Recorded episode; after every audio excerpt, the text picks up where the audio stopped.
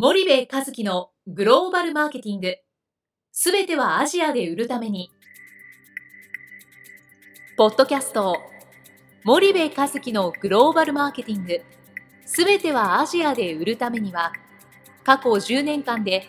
1000社以上の海外展開の支援を行った森部和樹が、グローバルマーケティングをわかりやすく解説します。グローバルマーケティングとは、世界のニーズに応えて利益を上げること。アジアで売るためには、ものづくりプラスグローバルマーケティングを武器とした戦略を持たなければなりません。日本には素晴らしい企業が多く存在します。その企業とともにアジア市場を目指したい。再び、ジャパンアズナンバーワンと呼ばれる時代を作りたい。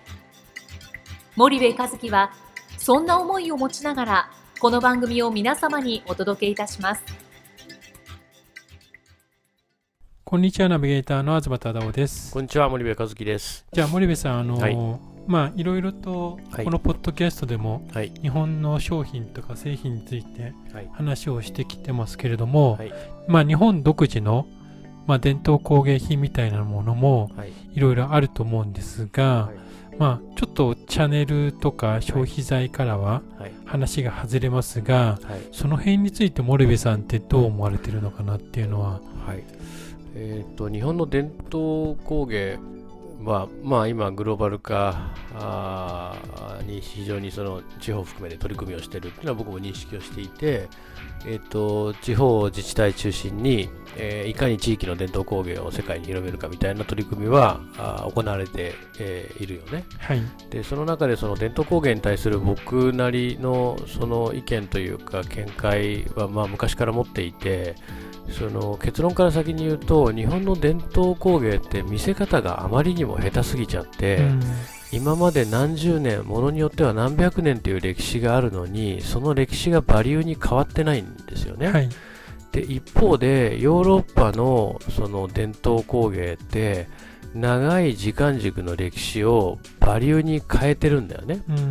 でぶっちゃけ伝統工芸って昔は人々が生活の中で使ってたものだよね。はい、でそれがどんどんどんどん使われなくなってきてそれが貴重化したわけじゃない。うん、でそうすると私たちの生活の中に伝統工芸品って必要か必要じゃないかって言われたらぶっちゃけ必要じゃないわけだよね。うんうん、でそうすると伝統工芸品っていうのはより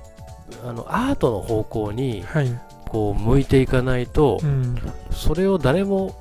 必要としないんだよね、はい、確かに美しいし確かに綺麗だなと僕も思う、うん、なんとか焼きとかなんとか作りってね、うんうん、けどこうしてなんとか焼きとかなんとか作りって日本の伝統工芸のさ主要トップ10みたいの言えないよね僕も、はいはい、東ちゃんも言えないでしょ、多分多くの日本人が聞けばわかるんだけど明確には把握してない、ね、把握してないよね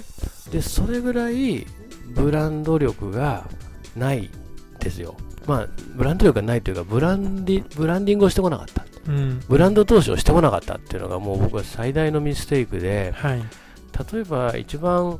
あの面白いというか代表的な例はねあのスイスの機械式時計、はい、クォーツが出た時にクォーツショックで潰れかかったんだけど、うんうん、結局その機械式時計なんているかいらないかって言ったらいらないでしょ、うん、だって電波時計があるしクォーツがあるしほとんど時間がずれない、えー、止まらない、はい、えー、水の中あなんだ高い山の上、うん、えー、雨でも雪でも何でもいけるっていう時計がある中でね、うん、なんでスイスの機械式時計しないといけないのよって、はい、けど彼らはそのたかだか175年とか200年の歴史をね、うん、思いっきり武器にしてその特別な一本に仕上げるわけだよね、はい、でそれに何百万何千万何億っていう値段をつけて、うん、えー、世界中の金持ちに売りまくると、うん。うん、でこれがブランディングの作り方でえっと、非常に素晴らしいやり方だなっていうのは僕はそのスイスの時計技師たちの、うん、で技師自体にもフォーカスをするわけだよね彼らって。はいはい。うん、でもっと身近にあるものだとそのバカラのグラス、うん、まあ高級グラスとして、えー、有名だよね、はい、なんだけどバカラのグラスって僕もすごい好きなんだけどよくよく考えたら重たいじゃない、はいはいいや日本でもっといい薄いね、この唇につけた時のこの飲み心地がすごいものすごい薄いグラスあるのよ、はい、たまに高級なあのレストランでご飯食べると出てくるの、うんうん、けどそのコップの名前すら僕こうして認識してないんだよね、はい、多分有名なんだと思うの、うんうん、でもそれぐらいやっぱりブランド投資をしてこなかった歴史が過去100年とかね、あって、なんかねそこがすっごいもったいないですよね。うん。なんかね発信してこなかったんだよね、うん。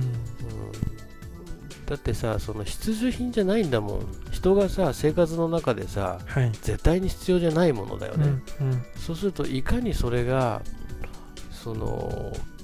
すごくすごくいいものなのすごいものなのか、はい、えいかにそれを持ってることがステータスになるものなのか、うん、いかにそのもののリセールバリューっていうものが落ちないものなのかっていうことを、はい、メーカー側が仕掛けていかないと絶対にあんなもの売れないわけじゃん。そもそも高いわけだから。そうですね。でそうすると、うん、伝統工芸品ほどマーケティングが必要なものは僕はないと思ってるんだよね。なんかよく携帯とかではガラパゴス化とかいう形で言われてましたけど、うん、まあ、伝統工芸品も一つ日本の人に対しては発信してたけど、うん、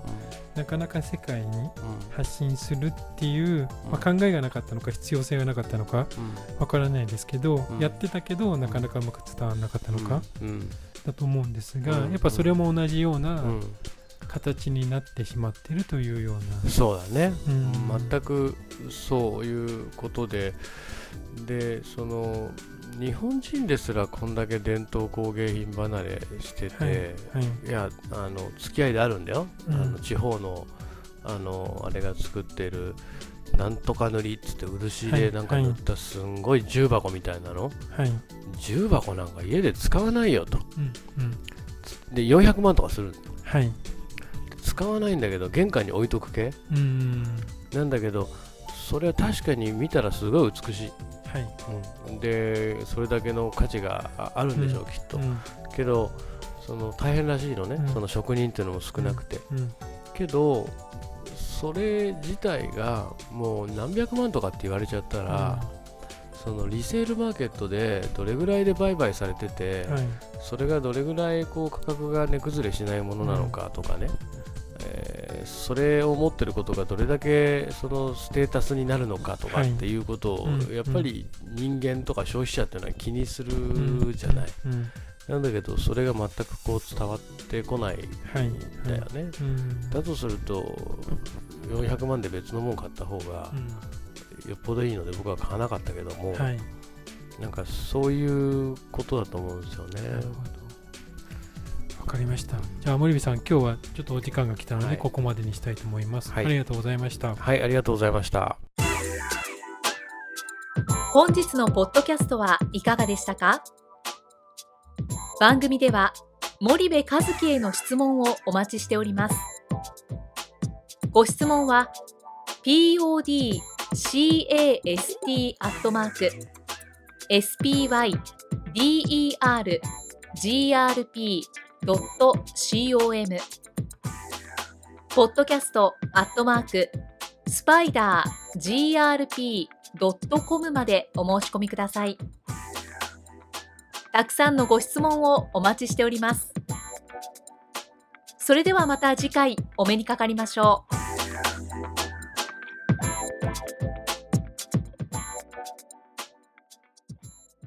森部和樹のグローバルマーケティング。この番組はスパイダーグループの提供によりお送りしました。